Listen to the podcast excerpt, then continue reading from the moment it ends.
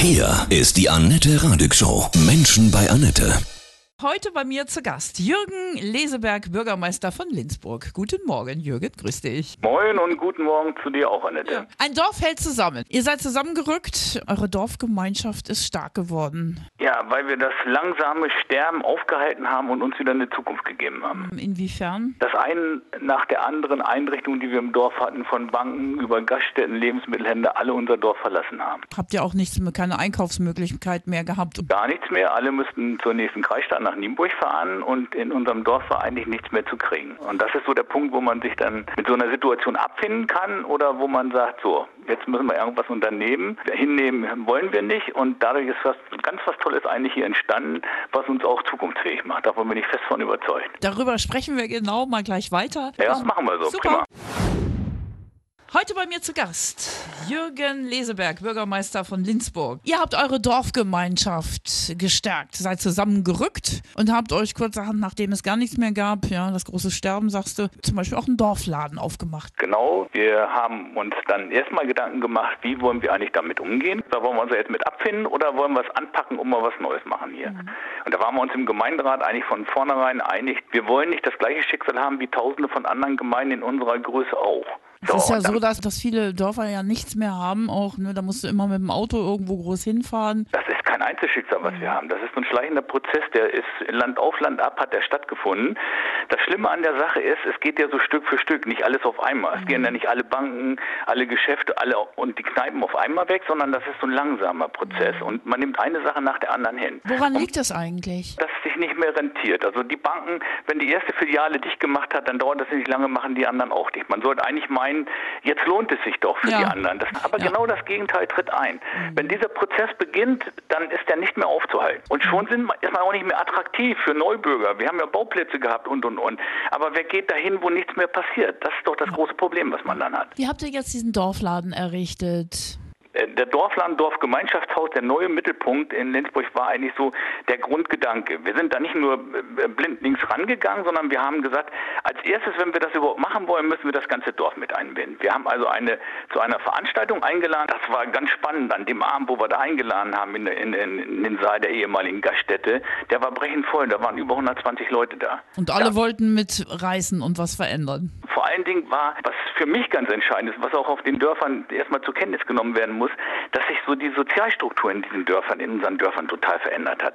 Vor 20, 25 Jahren hatten wir 20, 25 Landwirte, die waren das Rückgrat des Dorfes. Über die lief das gemeinsame Leben. Heute haben wir noch vier. Und an dem Abend haben wir festgestellt, es gibt ganz andere Menschen in unserem Dorf, die sich eigentlich verantwortlich fühlen, die man noch gar nicht gesehen hat. Und was da für Kompetenzen drinstecken, das haben wir nachher erst im Laufe des Prozesses gemerkt bei den Arbeitsgruppen. Von Bundeswehroffizier über stellvertretenden Gymnasialdirektor bis hin zum Heizungsbaumeister.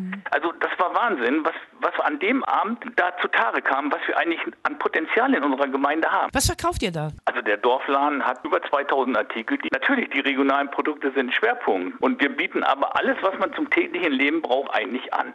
Nur nicht in der Vielfalt. Wir haben nicht sechs Sorten Pommes frites, sondern eine günstige Sorte und eine hochwertige Sorte. Ja, mal so wie früher, ne? Und man muss sich dann Richtig. nicht ins Auto setzen, noch wieder groß in die Stadt fahren und hm. Ja, und das Eigenartige, die jungen Leute haben es als erstes angenommen. Selbst wenn es zwei Euro mehr kostet, das tut's nicht. Die habe ich über. Aber die Stunde Zeit, nach Nienburg zu fahren, hin und zurück, die fehlt mir. Die will ich mit meinen Kindern verbringen. Heute arbeiten doch beide Ehepartner. Ich habe aber auch schon von mehreren Dorfläden gehört, da ist es nicht gelaufen. Die sind dann, haben dann wieder zugemacht. Also der Versorger, den wir haben, den Lieferanten, das ist die entscheidende Sache schon mal. Wenn man da keinen Kompetenten bekommt, und das ist das große Problem oft, weil ja die Massen, die wir brauchen, für die nicht interessant sind. Auch wie man den Laden aufbaut. Wir sind zum Beispiel ein wirtschaftlicher Verein. Wir haben über 300 Mitglieder, die 75.000 Euro an Kapital aufgebracht haben. Die fühlen sich natürlich verbunden. Das ist doch ihr Laden. Was habt ihr noch auf die Beine gestellt? Äh, Für mich ganz wichtig war, dass wir auch ein Dorfgemeinschaftshaus und einen Saalbetrieb erhalten, weil da findet das so Leben im Dorf statt, wo man zu feiern sich trifft, wo man das Schützenfest feiert und und und.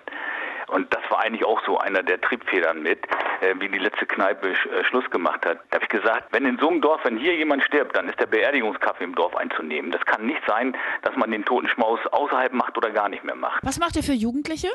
Die haben ja auch immer das Problem, dass dann nichts los ist auf dem Land. Auch da, die haben sich sehr engagiert bei diesen ganzen Aktionen, bei den Umbauten, bei den, die haben mitgeholfen ohne Ende, weil unsere Jugend doch das Angebot, ich sag mal so im üblichen Rahmen hat. Äh, Sportverein, Feuerwehr, dann gibt es eine Partygruppe hier, mhm. die also zusammen feiern. Also die Jugend hat hier schon, äh, hält zusammen noch, kennt sich. Eure neuesten Projekte? Das, das ist unser Waldspielplatz im Grinderwald. Der ist in die Jahre gekommen. Du bist auch ein richtiger Macher. So halbe Sachen gibt es bei dir nicht, oh, so generell? Nein, ich, ich finde das immer schlimm. Es werden immer über zehn Sachen geredet. Jeder hat immer einen Vorschlag.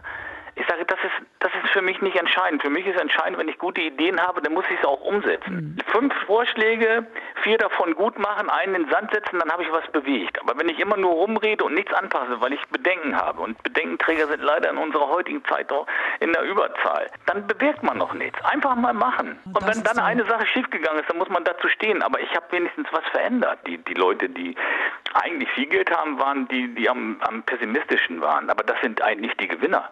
Ich habe das jetzt gerade kennengelernt. Also jemand hat hier sein Haus verkauft ich, und dann sagt er, ja, ich, du, ich äh, habe deutlich höheren Betrag bekommen.